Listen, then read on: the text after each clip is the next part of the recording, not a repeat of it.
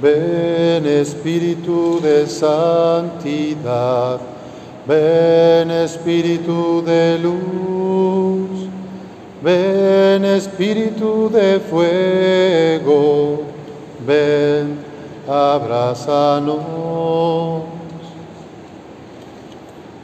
Cantamos, pedimos que venga el Espíritu Santo, porque sin el Espíritu de Dios nos sentimos solos.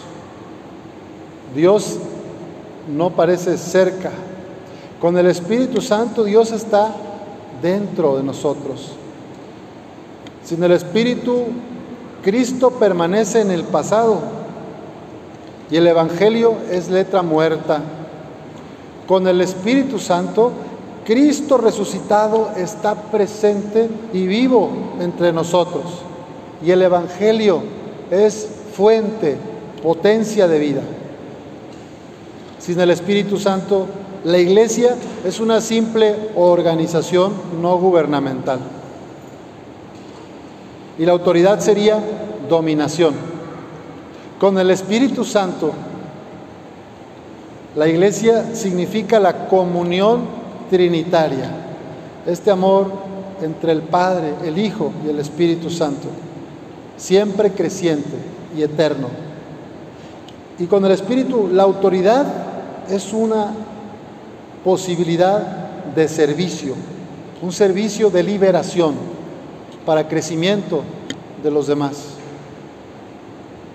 Sin el Espíritu Santo, el culto, la liturgia, es una repetición de ritos que pueden aburrirnos,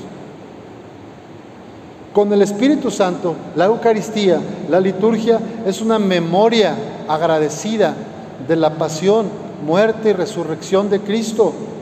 Y es también anticipación del cielo, del reino de Dios. Sin el Espíritu Santo, la religión es una moral de esclavos. Con el Espíritu Santo, la religión es un camino de trascendencia, de vida y de bendición.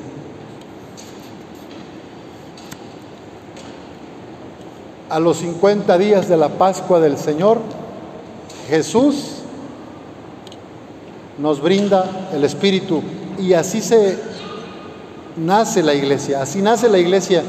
Esta comunidad temerosa estaba orando con María, la madre de Jesús, los apóstoles, y dice la palabra que un viento fuerte resonaba en aquella casa quizá como estos ventarrones que, que escucharon cuando entraban, y se sintió, ¿verdad?, una presencia.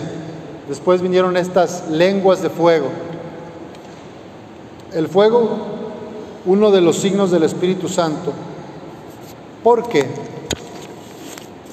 Miren cuánto nos dice la secuencia que leímos recientemente sobre este símbolo.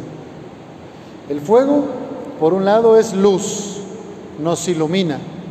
Uno de los dones del Espíritu Santo es el don de entendimiento, de otro ciencia, otro de sabiduría y discernimiento, la luz de la fe. Recibimos de Dios a través del Espíritu Santo luz, por eso este signo del fuego. También el fuego que, también el fuego nos calienta, Ven luz santificadora y entra hasta el fondo del alma de todos los que te adoran. Doblega nuestra soberbia, calienta nuestra frialdad, endereza nuestras sendas. Necesitamos de Jesús, de su Espíritu resucitado, para poder ser hombres libres, hombres y mujeres para los demás. El salmista decía, si retiras tu aliento, otro de los signos del Espíritu es el viento, el aire. Si retiras tu aliento, toda criatura muere y vuelve al polvo. Pero envías tu espíritu, la ruaj en hebreo se dice ruaj, el espíritu es la ruaj. Envías tu espíritu que da vida y renuevas el aspecto de la tierra. Sin tu inspiración divina no podemos nada y el pecado nos domina. Apenas hace dos domingos Jesús nos decía, también en el Evangelio de San Juan, aquella imagen, yo soy la vid y ustedes los sarmientos. Si, una, si un sarmiento se separa del tronco, se seca y muere. El que no recoge conmigo, desparrama, dirá también Jesús. Sin tu inspiración divina, sin la inspiración del Espíritu, no podemos nada. San Agustín de Hipona, gran obispo y gran teólogo de África en el año 380-400, llega a decir sobre la gracia del Espíritu que la gracia es lo que nos lleva al bien, a la bondad y a la belleza. Y que no hay nada de bueno que podamos hacer que no venga del Espíritu. Que no podemos hacer nada. Que todo lo bueno que pensamos, decimos y hacemos es movidos por el Espíritu. Y en la tradición de la iglesia eso reconocemos. El Espíritu nos dinamiza, nos vivifica, nos lleva al servicio de los demás. Con el don de la ciencia nos hace ver con los ojos de Dios a los otros y a la realidad. Ya no veo a un contrincante, a un competidor, a una rival, veo a una hermana. En este mundo luego andamos sospechando, ¿verdad?, de otros. Ay, me habló muy bonito. Ay, me, pues ¿qué querrá? ¿Qué me va a pedir? Ya estamos pensando, ¿verdad? ¿Se está portando bien? Así, pensamos porque creemos que, que no es posible tanta gratuidad o tanta belleza junta en, en la pareja, en el hijo, en el vecino. Pero es que con el Espíritu la gente se transforma y la gente cambia. Cualquiera de nosotros, si nos dejamos conducir por el Espíritu, podemos ser transformados. Lava nuestras inmundicias, fecunda nuestros desiertos y cura nuestras heridas. Miren, muchos de los pecados que hacemos, que tenemos, son en el fondo reproducción de las heridas que nos han hecho. La que fue muy criticada de niña o el, hombre, o el chico muy, muy presionado, muy exigido en su casa, de grande es igual con los demás. Y de la misma forma que la hirieron a esa persona, ella inconscientemente hiere a los otros.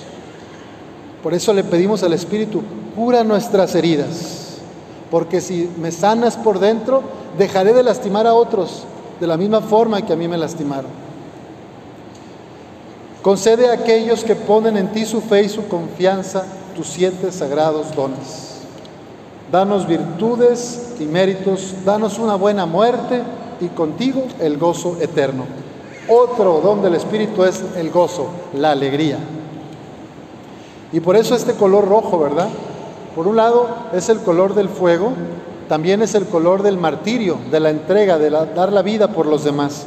Y es el color de la sangre.